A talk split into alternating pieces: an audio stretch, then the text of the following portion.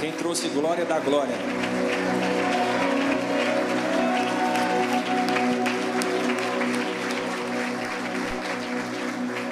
Graça e paz, queridos. Vocês estão bem?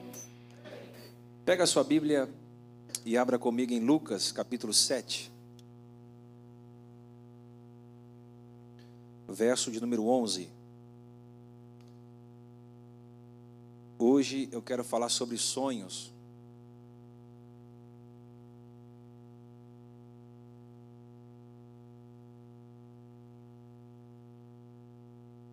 Lucas capítulo 7, verso de número 11.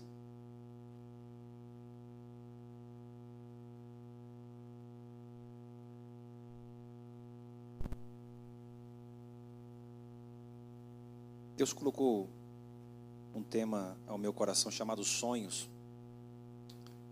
Acredito que nessa pandemia muita gente perdeu sonhos.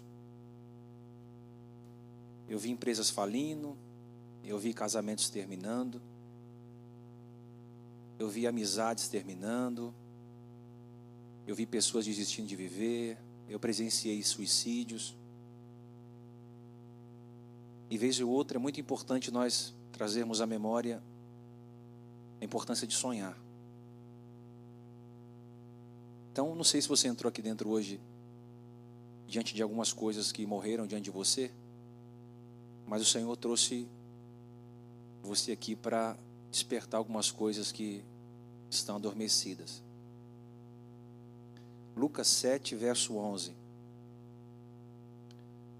Logo depois, Jesus foi para uma cidade chamada Naim. E com ele iam seus discípulos e uma grande multidão. Ao se aproximar da porta da cidade, estava saindo o enterro do filho único de uma viúva. E uma grande multidão da cidade estava com ela. Ao vê-la, o Senhor se compadeceu dela e disse: Não chore. Depois, Aproximou-se, tocou no caixão e os que carregavam pararam. Jesus disse: Jovem, eu te digo, levante-se. Ele se levantou, sentou-se e começou a conversar, e Jesus o entregou à sua mãe. Todos ficaram cheios de temor e louvavam a Deus. Um grande profeta se levantou entre nós, diziam eles. Deus interveio em favor do seu povo. Essas notícias sobre Jesus espalharam-se por toda a Judéia e regiões circunvizinhas. Amém? Vamos, feche seus olhos um minuto. Senhor, fala conosco. A palavra é viva, é eficaz, é mais penetrante do que a espada afiada de dois gumes. Jamais volta vazia. Que hoje os corações estejam abertos para que a palavra possa produzir frutos frutos Ressuscita, Senhor, os nossos sonhos, projetos adormecidos, amordaçados. Que a tua palavra hoje possa ter peso em nosso meio. Em nome de Jesus. Amém. Pode se assentar?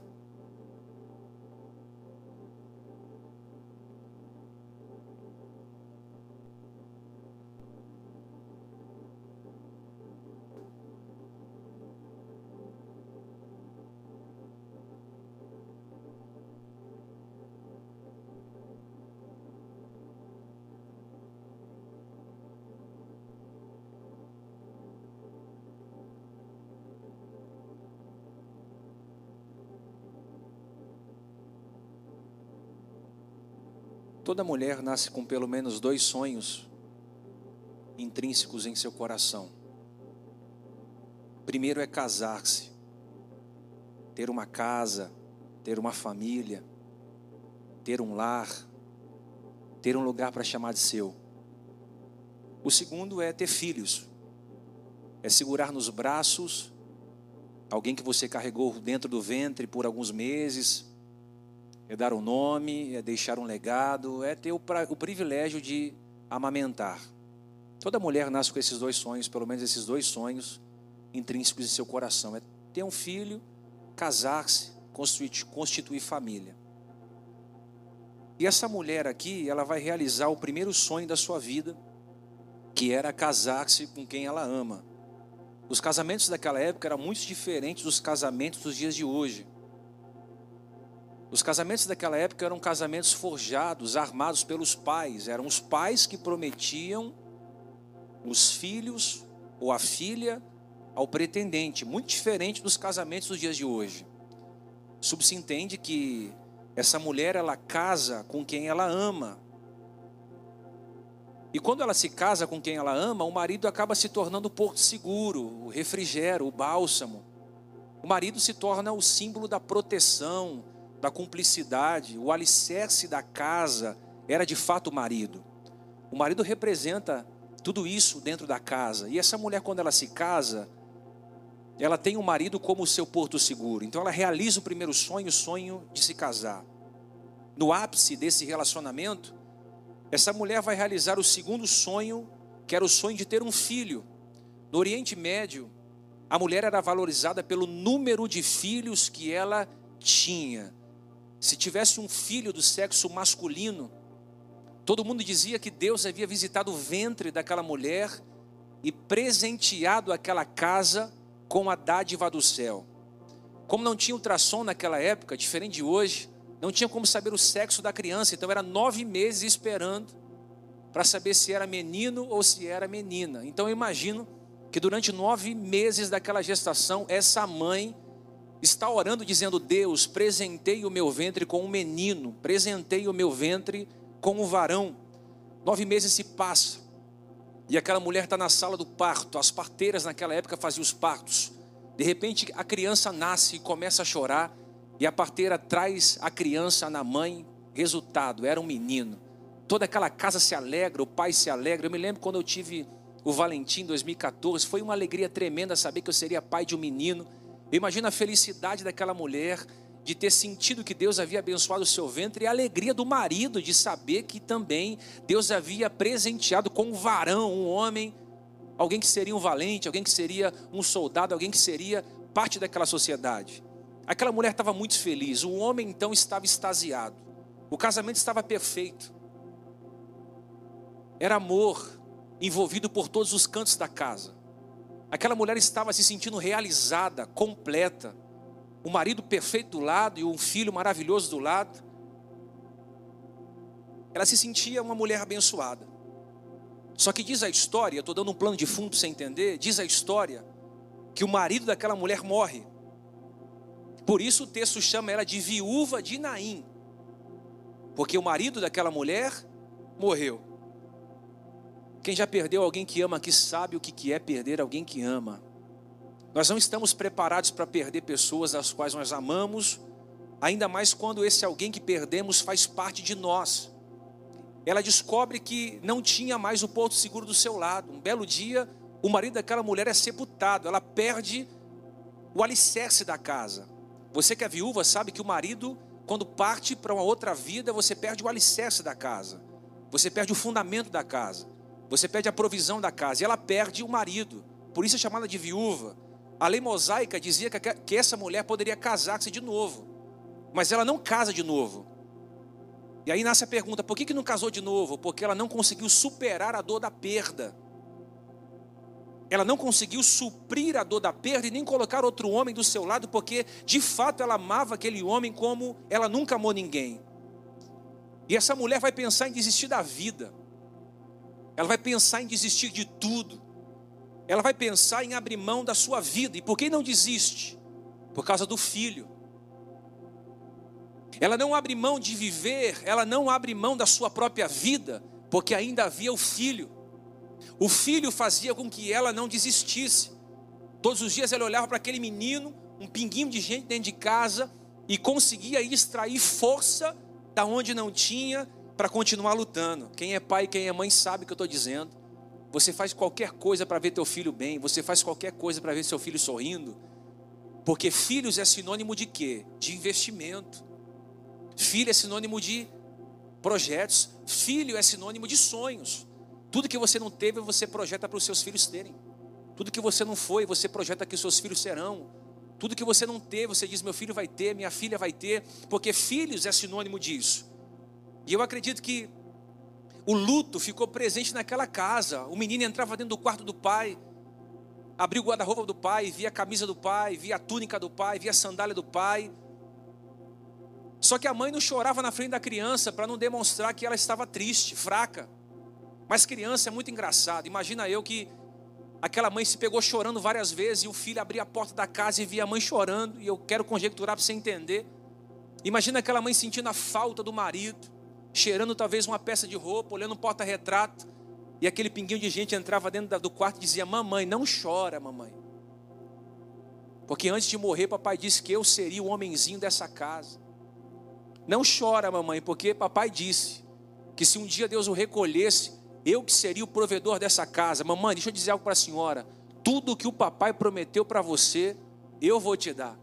Não chora. Não chora porque isso vai passar. Então a mãe encontra forças para continuar vivendo.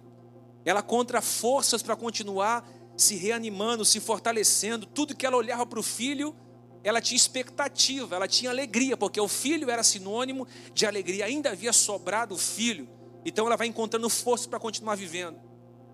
Os anos se passam, ele vai crescendo. Só que a história diz que o mesmo raio vai cair na mesma casa duas vezes. Um dia ela vai chamar o filho para tomar um café, ou sei lá, acordar para ir para a escola. E quando ela vai mexer no menino, o menino não responde. Filho, o menino não fala nada. Filho, o menino não reage. Ela vai medir os pulsamentos do filho. Ela vai colocar o ouvido no coração do menino. Não tem mais pulsação. Chama-se um médico. O médico entra no quarto. E a mãe vai dando laudo. Olha, eu entrei aqui no quarto e eu vi ele assim. Ele não está bem. O médico vai colocar o ouvido, vai fazer a medição, vai medir o pulso. Chama a mãe de canto e diz: Olha, mãe, a criança está morta. A mãe se desespera. E ela vai dizer: Por que ele, não eu? Ela começa a chorar, a mãe se desespera, começa a chorar e diz: Senhor, de novo não. Eu não vou aguentar passar por isso de novo. Acabei de perder meu marido, agora vou perder meu filho. E o texto diz no verso 12 que era o filho único daquela mulher, ela não tinha outro filho.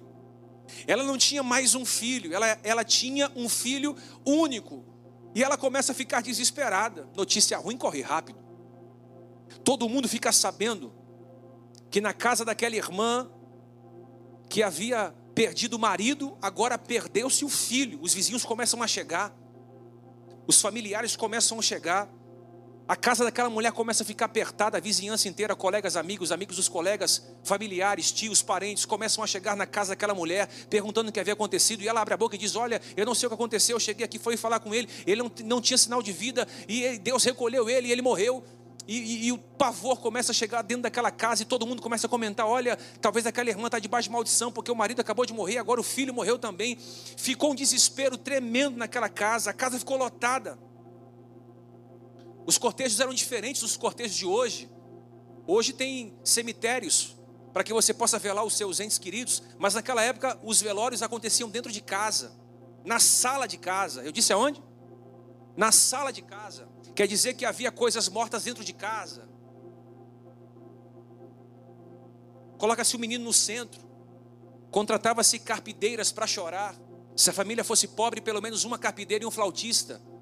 Se fosse rica, mais flautistas e mais carpideiras. As carpideiras cantavam hinos e choravam diante do cortejo. Então a, mulher está ali, chorando junto com as carpideiras, os amigos, os vizinhos, e todo mundo comentando como é que acontece uma coisa como essa na vida dessa mulher. Um trauma atrás do outro, um problema atrás do outro. Quem já foi em velórios sabe como é que é. Eu já fui em velórios várias vezes. Eu já fiz cortejos fúnebres inúmeras vezes. E sempre a mesma coisa. Eu fico ali no meu cantinho com a Bíblia debaixo do braço, esperando a hora de eu fazer o pronunciamento.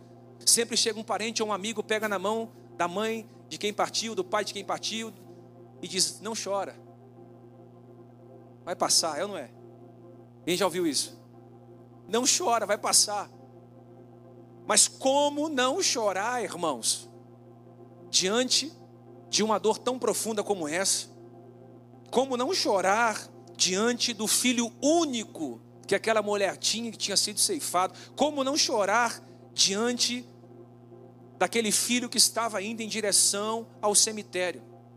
Deixa eu tentar traduzir para você. Hoje eu vim falar com pessoas que entraram aqui nessa noite, que estão vendo os seus sonhos sendo sepultados. Eu vim falar com pessoas hoje que entraram aqui nessa noite, que estão vendo seus projetos serem sepultados.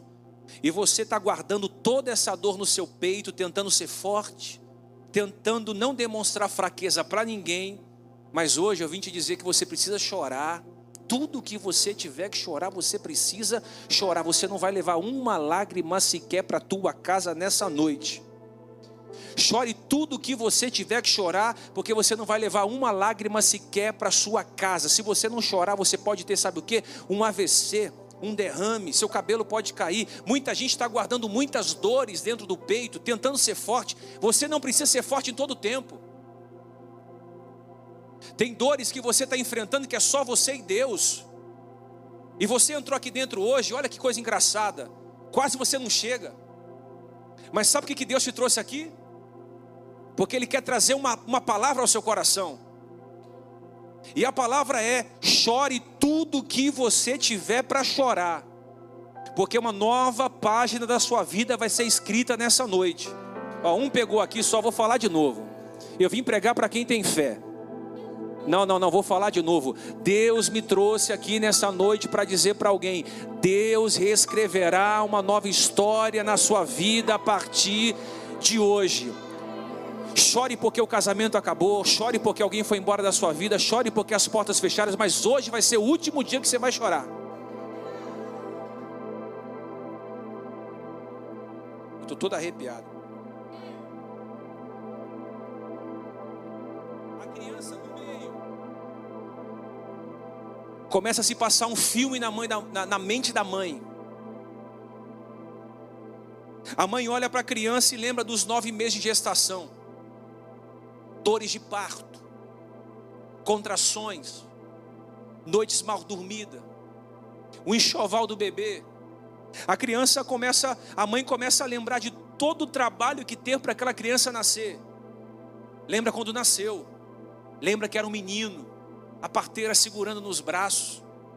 Lembra a primeira palavrinha que aquela criança disse, talvez papai, talvez mamãe. Lembra do primeiro dentinho que nasceu na boca.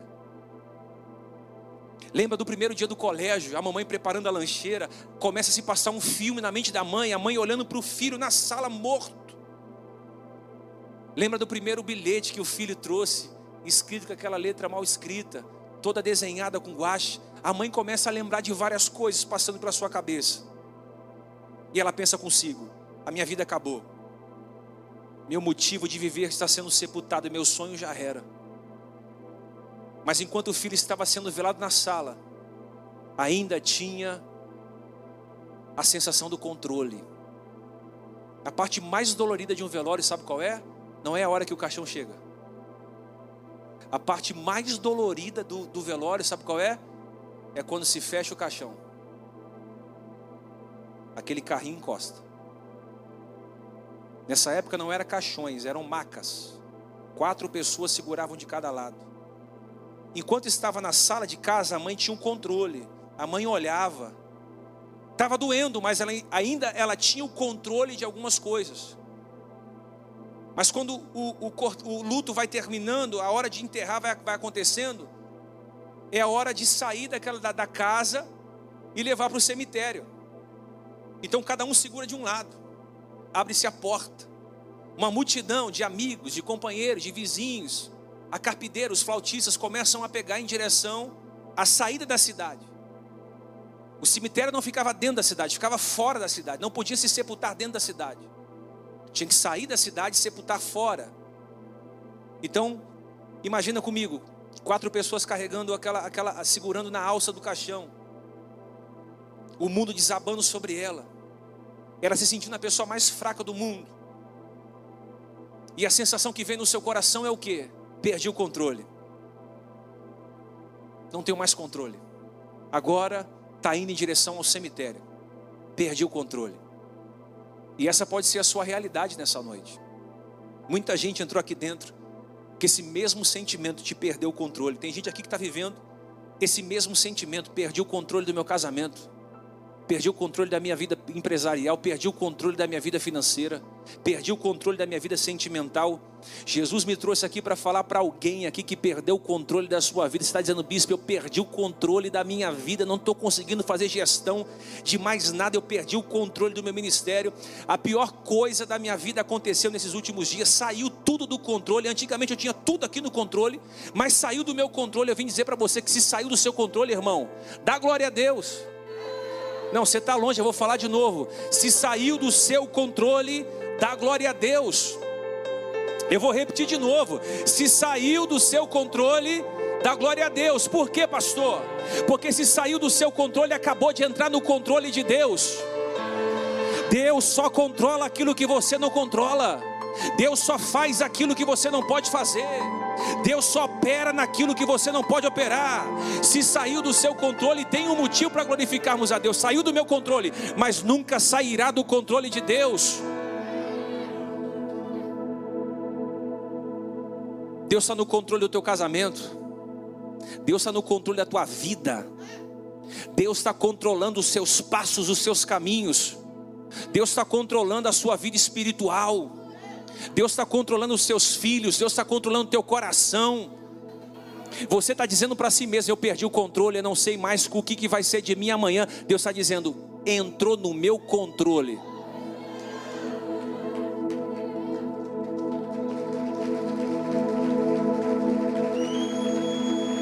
Procura três ou quatro pessoas e diz: está no controle de Deus. Vai, tua casa está no controle de Deus. Procura quatro, quatro, cinco, cinco. Diga: tua família está no controle de Deus. Diga, diga, tua empresa está no controle de Deus. Teu marido está no controle de Deus. Teu ministério está no controle de Deus. Eu vim falar hoje, irmão. A sarando está no controle de Deus.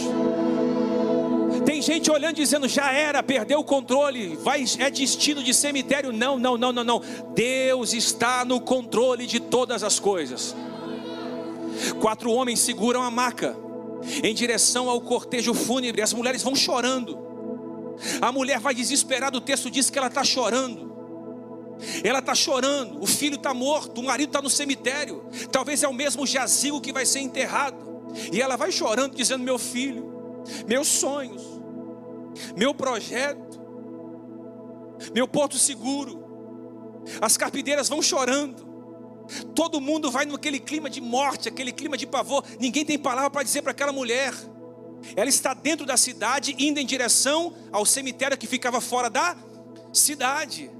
Mas diz a Bíblia que havia uma multidão indo em direção ao cemitério. Mas diz o texto que Jesus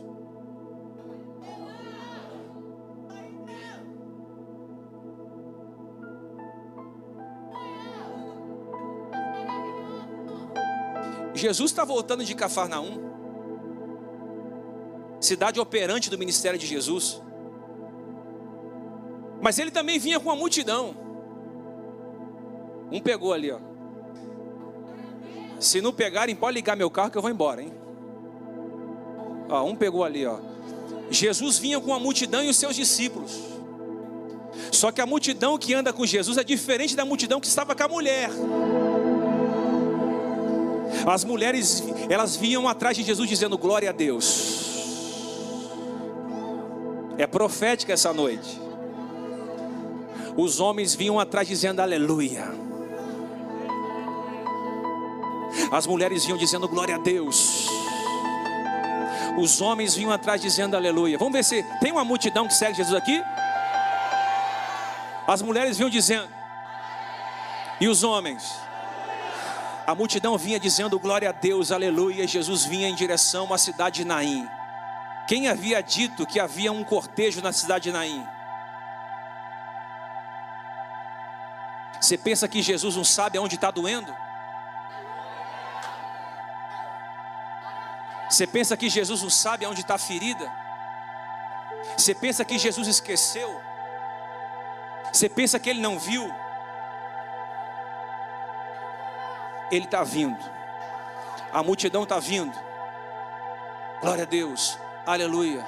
Jesus na frente. os discípulos em volta, do outro lado da cidade, dentro da cidade, a mulher vinha chorando. Segundo a tradição judaica, quando o cortejo estava saindo da cidade, tinha duas possibilidades. Primeira, você esperar o cortejo passar.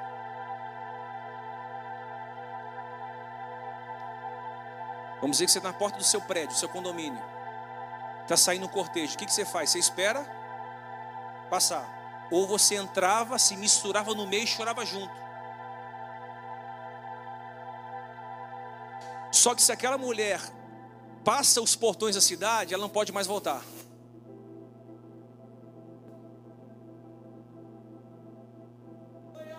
Se ela atravessa os portões, já era.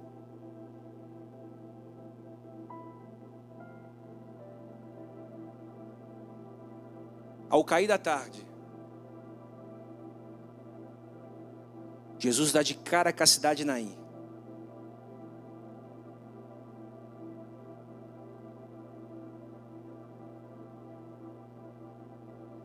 Pessoa carregando o caixão.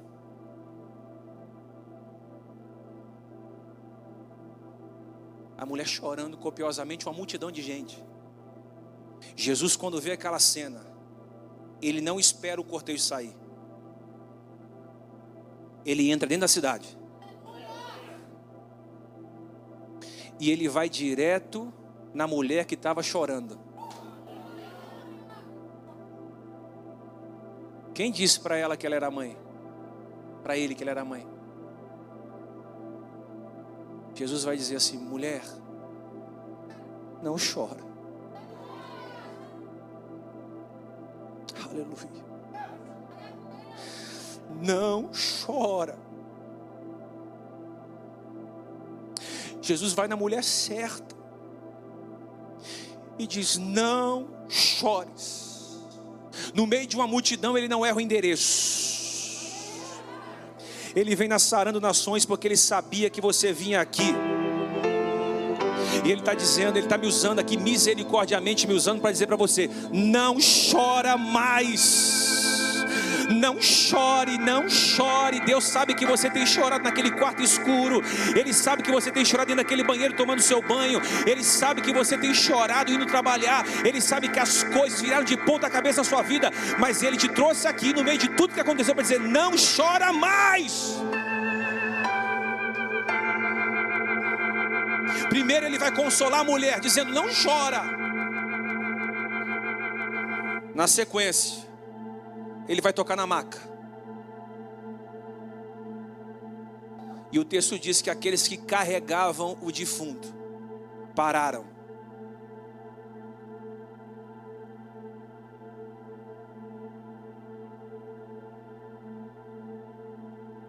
Os carregadores pararam. Na porta da cidade.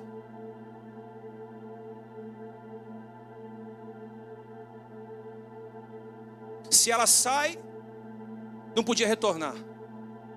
Mas Jesus chegou no limite.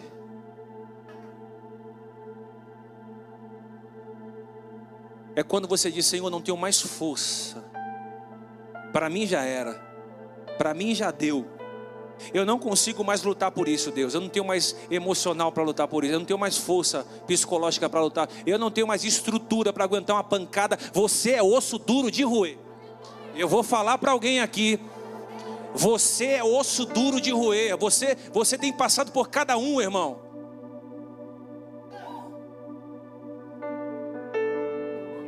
Você tem passado por cada situação na sua vida difícil. E você está dizendo, Deus, eu cheguei no meu limite. No seu limite.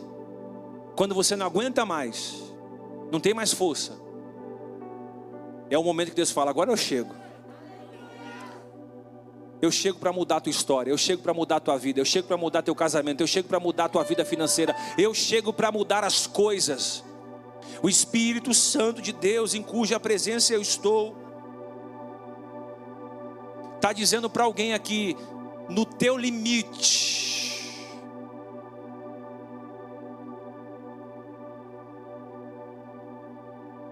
parou aqui, ó. Do lado de fora, Os coveiros recebiam por cada cova aberta. Não, eles não eram assalariados, então cada cova aberta dava direito de um salário. Eles haviam aberto a cova e estava dizendo: Cadê o morto que não chega?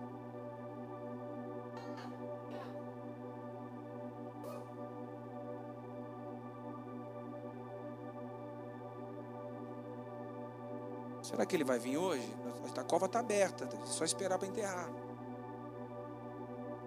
Tem muita gente, irmão, que tem certeza,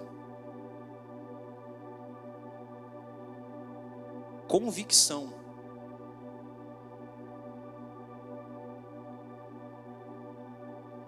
que algumas coisas na sua vida vão ser enterradas. Tem gente do teu lado dizendo: o casamento dela vai quebrar. O filho dela vai se enveredar nas drogas. É questão de tempo esse moleque tomar um tiro. Tem gente torcendo, dizendo: não vai dar certo. São os coveiros. Mas Deus está dizendo: sabe o que para alguém aqui? Não vai ter cova aberta na tua casa. Deus está fechando covas.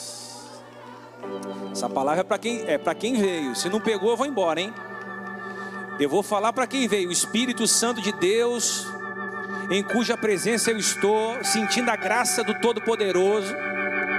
Ele libera essa palavra para sua vida. Eu estou fechando a sepultura tinha gente que tinha certeza que o teu casamento ia morrer, tua família ia morrer, teus filhos iam morrerem, tua empresa não ia vingar, teu ministério não ia florescer. Mas Deus manda eu dizer para alguém: eu estou fechando a sepultura nessa noite. No lugar de morte eu trago vida. No lugar de morte eu trago vida, vida e vida em abundância.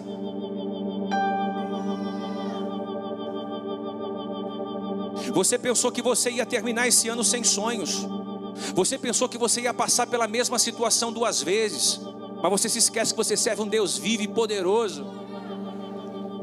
Você se esquece que você entregou tua vida para Jesus e agora quem comanda a tua vida é Deus.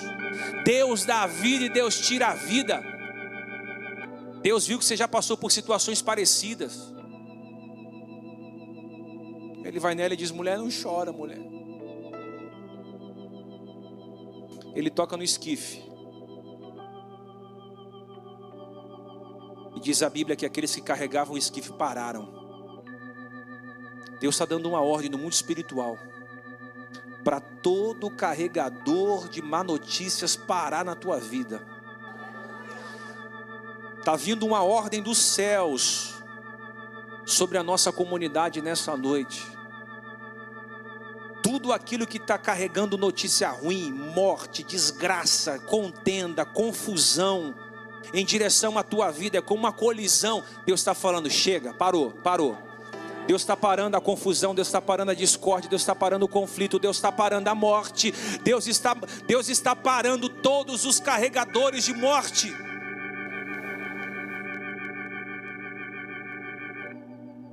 E diz a Bíblia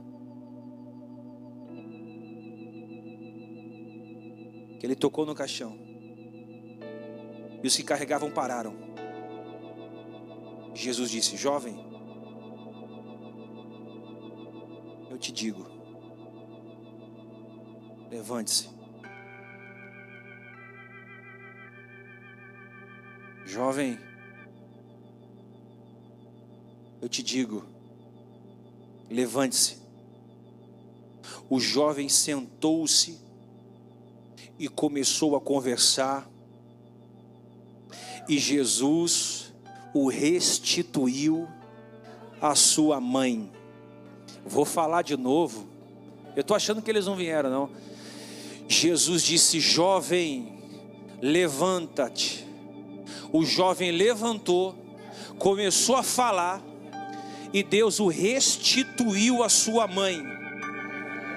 Essa, eu disse que era profética essa palavra, irmão. E eu vim cuspindo hoje azeite para dizer para alguém: Deus vai restituir coisas preciosas que a vida tentou roubar de você. Eu vou falar de novo: Deus vai restituir. coisas preciosas que a vida tentou roubar de você vai vir na tua mão, não precisa fazer nada, vai vir na tua mão. Deus vai colocar na tua mão a restituição. Deus vai colocar na tua mão a restituição. Tem restituição de Deus vindo aí, irmão.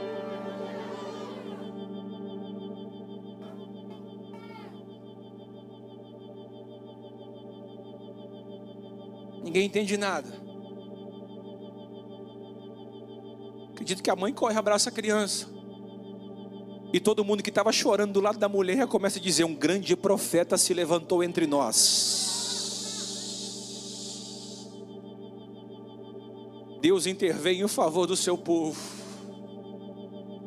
Essas notícias sobre Jesus espalharam-se por toda a Judéia e regiões circunvizinhas. Pede para fechar a cova lá. O que aconteceu? Um tal de Jesus de Nazaré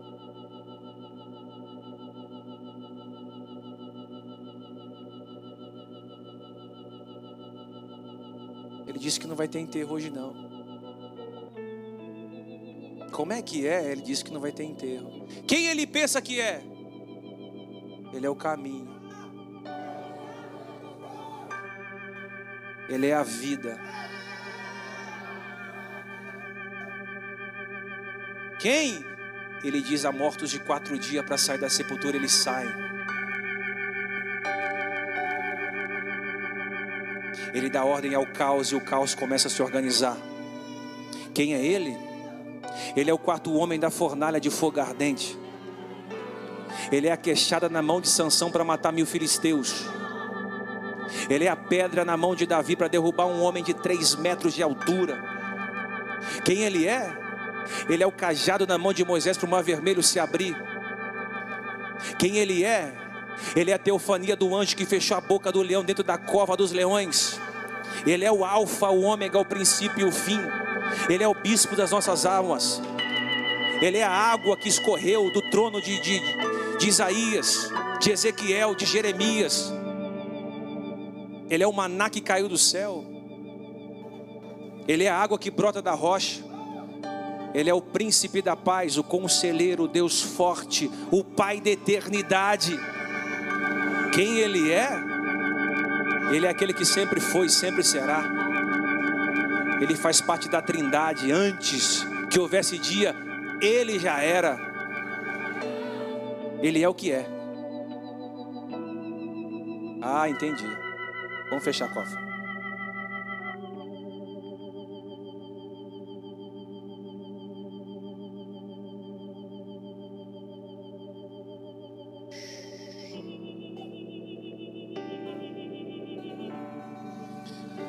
Hoje Deus está colocando um ponto final em toda a tristeza na tua vida. Um ponto final nessa tribulação que nunca acaba, esse velório interno que está no teu coração. Tem muita gente aqui que está vivendo um velório interno dentro do coração. Jesus vai acabar com esse velório hoje. Vai mudar a tua história. Tu vai sair daqui com a cabeça erguida, carregando nos teus braços o teu sonho, teu projeto. Quem disse que não vai dar certo? Porque uma porta se fechou, porque alguém saiu da sua vida, porque alguém te traiu, porque alguém te decepcionou. Quem disse que essas pessoas te sustentam? Quem disse que essas pessoas podem determinar o seu final, o seu futuro? Quem te sustenta é Deus.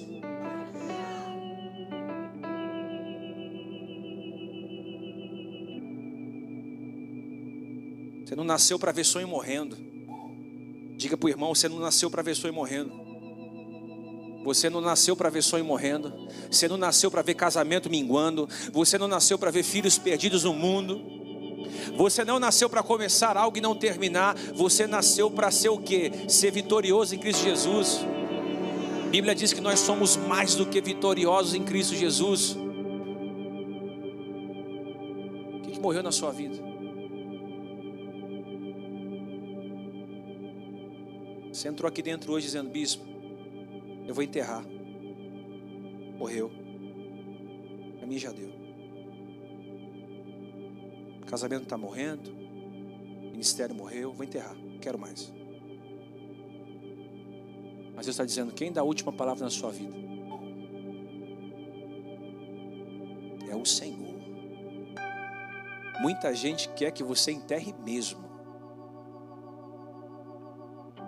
Mas nós não vamos dar esse gosto de enterrarmos aquilo que a gente chorou tanto para alcançar. Só você e Deus sabe, irmão, o preço que você pagou para estar onde você está. Só você e Deus sabe quantas lágrimas você derramou para conquistar o que você conquistou. E não é fácil você ver coisas morrendo diante dos seus olhos. Não é fácil você ver coisas falindo diante de você. Gente que você investiu, gente que você semeou, gente que você trouxe para perto. Não é fácil ver pessoas saindo da sua vida. Mas Deus é Deus na tua história. Deus está atrapalhando esse cortejo hoje. Os espirituais estão entendendo. Você não vai carregar morte. Oh Espírito Santo. Feche teus olhos. Oh Espírito Santo. Alguém disse em terra. Tem mais jeito. Alguém disse acabou.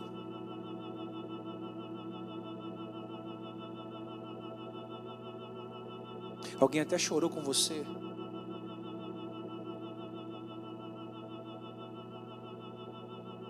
Alguém de longe disse: Nossa, mas o mesmo raio caiu naquela casa duas vezes.